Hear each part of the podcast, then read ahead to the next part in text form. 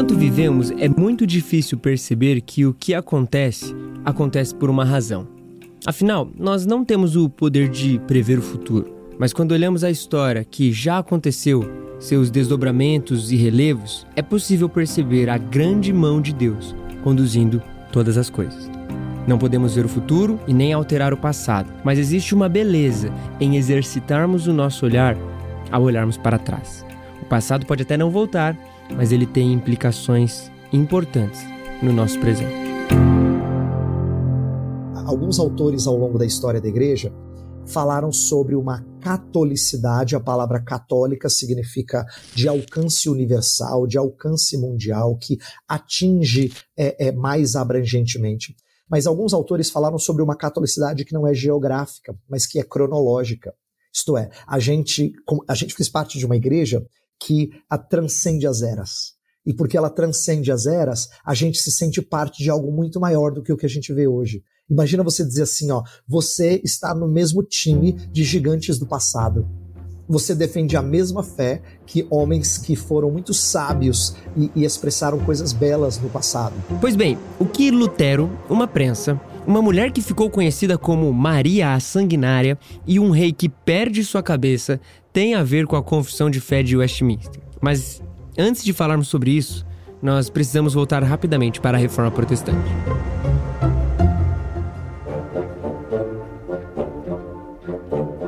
Reforma foi um dos grandes marcos do cristianismo, um dos eventos históricos mais importantes da renovação teológica. Na época, na Europa, havia apenas uma forma de governo e uma forma de religião: a monarquia e o catolicismo.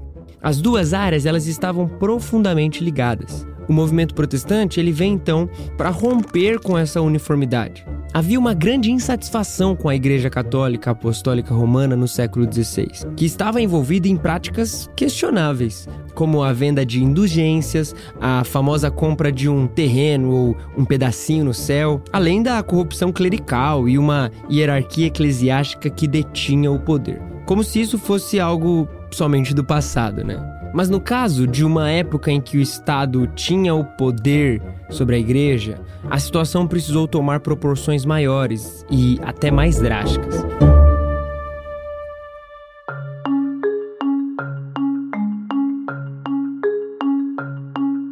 O movimento da reforma teve efetivamente seu início em 31 de outubro de 1517, na Alemanha, através do monge e teólogo alemão Martinho Lutero. Em um ato de rebeldia, para a época e muita coragem. E embora seja comum nós pensarmos que Lutero foi, acordou numa manhã e ele mesmo arrebentou a porta na martelada, não foi bem assim que aconteceu. A história, ela é até um pouco menos empolgante que isso. É, eu sei, mas ela não é menos importante. No fim, os documentos foram apresentados de uma maneira até que normal, como outros também já haviam sido apresentados na época. A história real, ela acaba nunca sendo tão empolgante como a gente imagina. A diferença, além de, claro, do conteúdo importantíssimo que as teses de Lutero apresentavam, é que houve algo que influenciou muito e ajudou a propagar as ideias da reforma: o surgimento da prensa.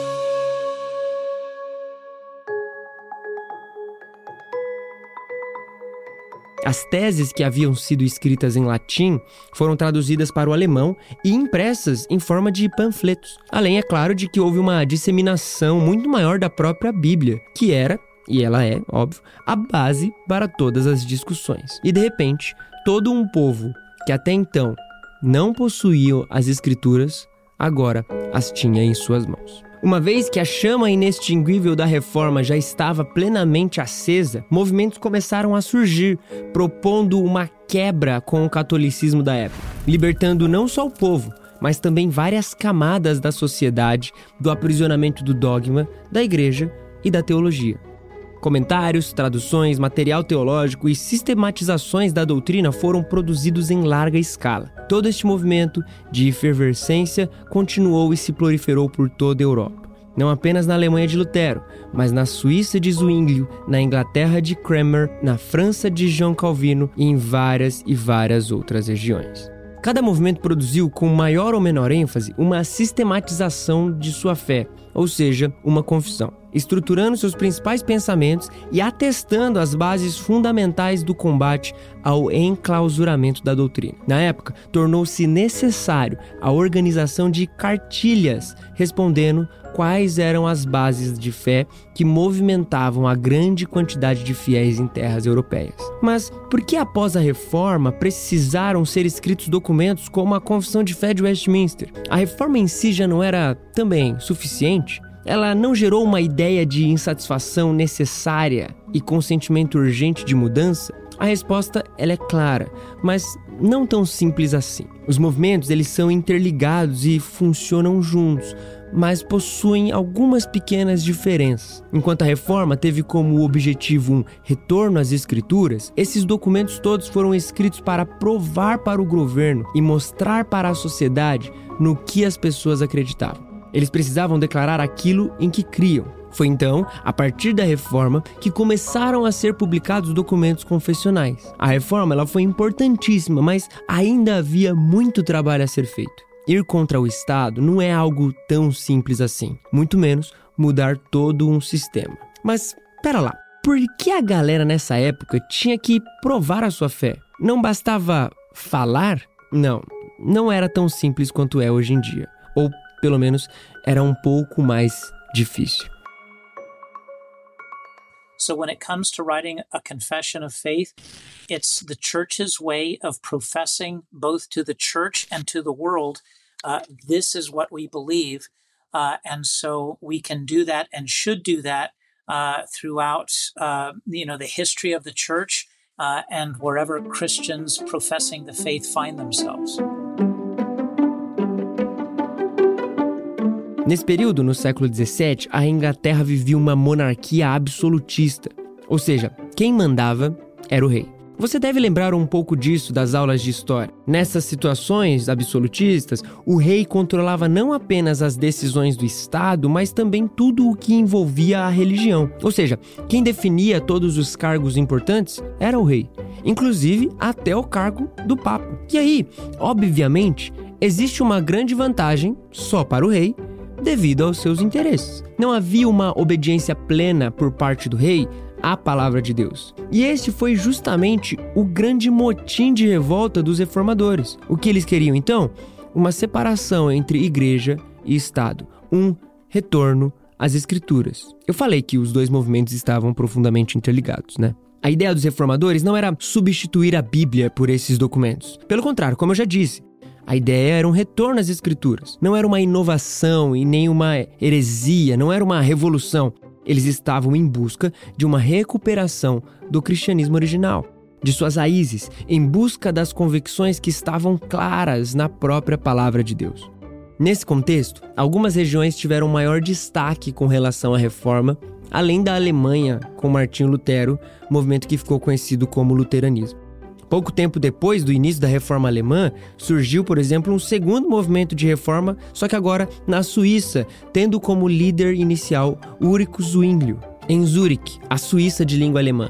E alguns anos depois, com João Calvino na cidade de Genebra, a Suíça de língua francesa. Esse movimento recebeu o nome de Segunda Reforma, Reforma Suíça ou Movimento Reformado, e foi a região que mais se destacou e que mais produziu documentos confessionais. Podemos chamá-los de os verdadeiros reformados, se me permitem a piada. Então, quando a gente usa essa expressão movimento reformado, teologia reformada, fé reformada, não é uma referência à reforma protestante de um modo geral, mas especificamente a essa segunda manifestação da reforma na Suíça. Então, é dessa maneira que nós usamos o termo reformar. Além disso, houve também a reforma inglesa, com o que veio a ser o anglicanismo e um movimento na Escócia liderado por John Knox, que originou a Igreja Presbiteriana. Olha só, aqui estamos nós. E depois, a partir da Europa, a fé reformada e o calvinismo foram difundidos para outros continentes, começando pela América do Norte, com Estados Unidos, e depois disso, consequentemente, para muitos países pelo mundo afora.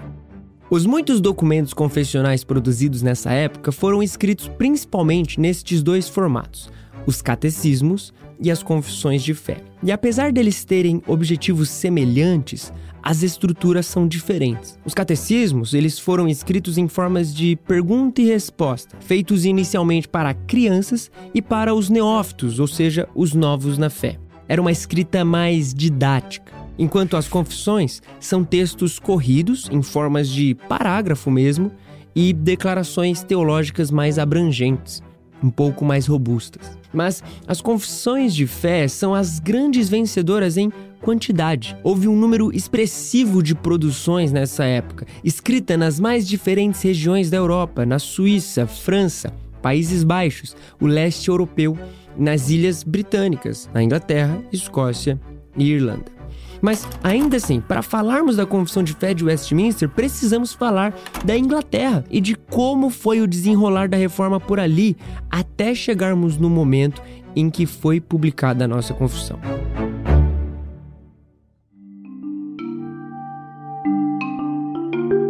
A reforma entrou na Inglaterra bem cedo, na década de 1520, principalmente nos meios universitários como em Oxford e Cambridge. E embora inicialmente com ideias luteranas, com o passar do tempo o movimento reformado suíço teve muito mais impacto.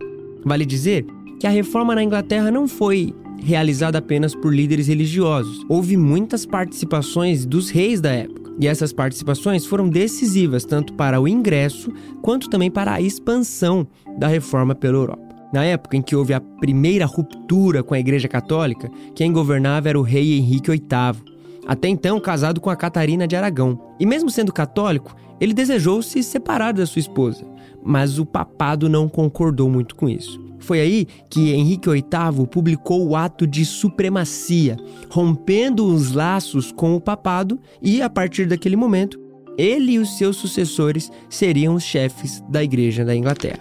Nesse momento, a igreja nesse local passou a ser Igreja Católica Apostólica Inglesa, que futuramente veio a ser a Igreja Anglicana de linha protestante. Com essa separação da Igreja de Roma, Henrique VIII abriu as portas para uma introdução ao protestantismo. Em 1547, ele morre e quem assume o trono é seu filho, Eduardo VI, que tinha apenas 9 anos. Pela pouca idade, Eduardo VI possuía tutores para auxiliarem na sua criação, e eles eram, em grande parte, reformados. Então, enquanto Eduardo VI reinava, a Inglaterra aderiu completamente à reforma. Mas, como tudo que é bom dura pouco, Eduardo reinou apenas seis anos, pois ele tinha uma saúde muito frágil e ele faleceu em 1553, com, pasmem, somente 15 anos. Com a morte de Eduardo VI, assumiu o trono inglês a filha de Catarina de Aragão, sua meia-irmã por parte de pai, Maria Tudor, ou Maria I, que ficou conhecido posteriormente como a Bloody Mary, ou a Maria Sanguinária. E aqui que a caldeira começa a esquentar.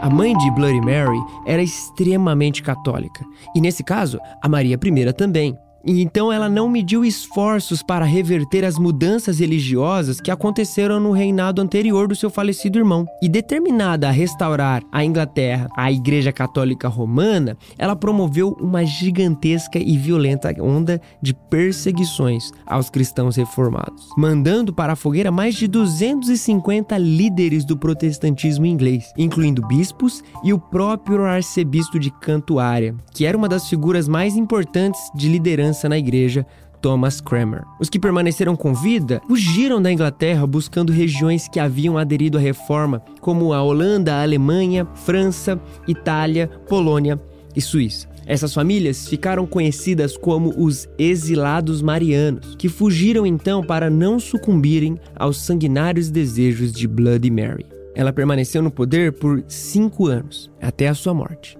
mas faleceu sem deixar herdeiros. Com isso, sobe ao trono sua irmã Elizabeth I. Também filha de Henrique VIII, que teve um reinado bem diferente dos seus irmãos, um longo reinado de 45 anos. Cristã protestante, Elizabeth era muito interessada em questões religiosas e doutrinárias. Apesar disso, ela tinha a ideia de que deveria existir uma profunda união entre igreja e Estado, e esse teria o direito de controlar a vida da igreja. Nessa fase, o anglicanismo teve seu desenvolvimento mais enfático e tornou a sua forma oficial, reunindo elementos católicos e protestantes em uma única igreja, e assim se mantém até hoje. Elizabeth fez isso intencionalmente para unir o seu povo. Ela ainda permitiu o retorno dos protestantes refugiados a partir de 1558. E foi justamente nessa época que surge o termo puritano, denominando os calvinistas ingleses.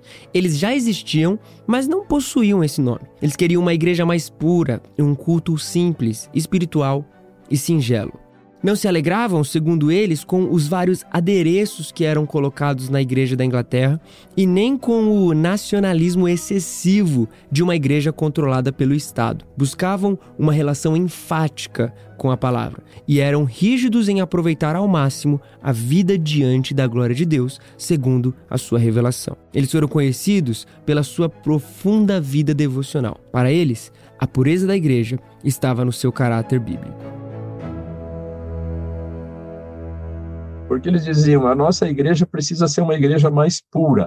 Para eles significava mais bíblica em três áreas: na sua forma de governo, no seu culto, na sua liturgia e na sua teologia. Então eles viviam martelando nessas teclas, né? Queremos uma igreja mais pura, uma igreja mais bíblica no culto, na teologia e na forma de governo. E por causa dessa insistência na pureza da igreja, eles foram apelidados de puritanos.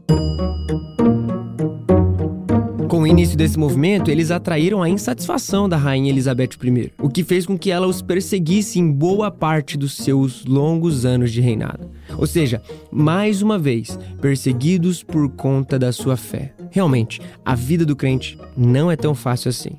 Mas apesar de toda a dificuldade e perseguição, este momento foi extremamente fértil e gerou bons frutos para a igreja. Em 1603, a rainha Elizabeth I faleceu sem deixar herdeiros. Isso porque ela não se casou e ficou até conhecida como a Rainha Virgem. Como ela não teve filhos, assumiu o trono da Inglaterra o seu primo, Tiago VI, que era rei da Escócia. Ou seja, neste momento nós temos um duplo reinado. Se controlar um país já não devia ser fácil, imagina dois ao mesmo tempo. Na Inglaterra, ele passou a ser chamado de Tiago I, ou, como no mundo todo ele é conhecido, James I. E talvez a sua mente ainda não tenha feito a correlação, então eu darei um tempo para você fazê-lo. Sim, King James é o King James da Bíblia que encontramos nas livrarias ao redor do país.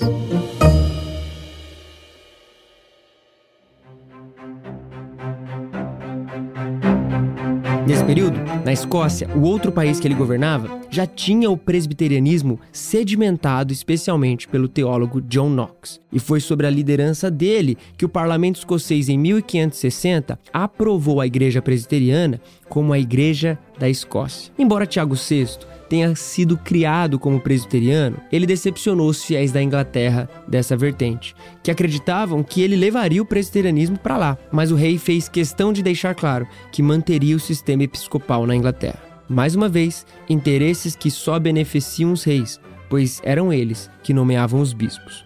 E foi assim até a sua morte em 1625. Depois dele, veio seu filho Carlos I, que também teve um duplo reinado entre Inglaterra e Escócia. E aí, depois de tudo, chegamos no período onde a Confissão de Fé de Westminster foi produzida. O problema é que Carlos I era mais rígido que o seu pai no que diz respeito à religião e tentou impor o episcopalismo na Escócia, país este que já estava consolidado no presbiterianismo.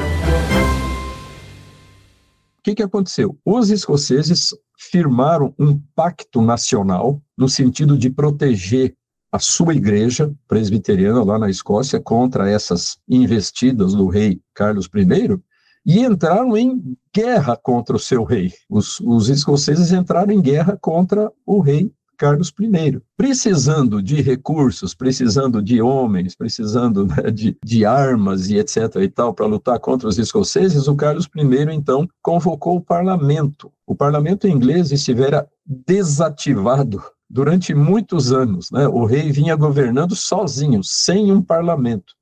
Mas, para horror de Carlos I, a maior parte dos eleitos eram puritanos. Olha a dor de cabeça aí do Carlos I. Né? A maioria dos membros do parlamento, dos políticos, dos, se fosse hoje, né, dos deputados e senadores, eram puritanos, eram adeptos do movimento puritano. Ele dissolveu o parlamento, convocou novas ele eleições parlamentares e a maioria puritana se tornou ainda mais expressiva.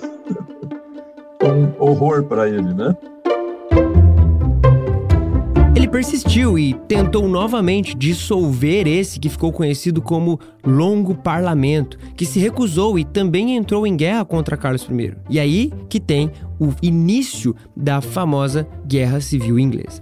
Ou seja, neste momento, o rei estava em uma guerra com duas frentes, contra a Escócia e contra o parlamento inglês. Cara, imagina a proporção do ódio que Carlos I despertou nessa galera toda. É de perder a cabeça, não é mesmo? Esse parlamento, formado por uma maioria esmagadora puritana, já estava muito insatisfeito e resolveu fazer uma reforma completa na igreja inglesa, começando por abolir o episcopado. E por isso então que o parlamento convocou a Assembleia de Westminster, iniciando os seus trabalhos no dia 1 de julho de 1643 na abadia de Westminster, na Inglaterra mesmo. Um projeto que já vinha há pelo menos 70 anos sendo proposto pelos puritanos e que se consolidou nessa época. O curioso é que não foi uma convocação feita pela igreja, que já desejava isso, mas foi uma convocação estatal. O próprio Estado, através do parlamento, desejou isso. A Assembleia de Westminster, como é conhecida, produziu grandes documentos dentre essas sistematizações: os catecismos maior e breve, um diretório de culto e código de disciplina, e também, como estamos abordando, a própria Confissão de Fé de Westminster. Como vimos, no reino de Deus e nas suas obras, os acontecimentos eles nunca são aleatórios. Tudo coopera para cumprir com o seu propósito soberano, e nesse caso em específico, resultando em algo muito maior: a melhor sistematização de teologia já feita até hoje. Esta produzida em decorrência de uma grande assembleia de puritanos, uma reunião extensa, piedosa e também cheia de acontecimentos incríveis.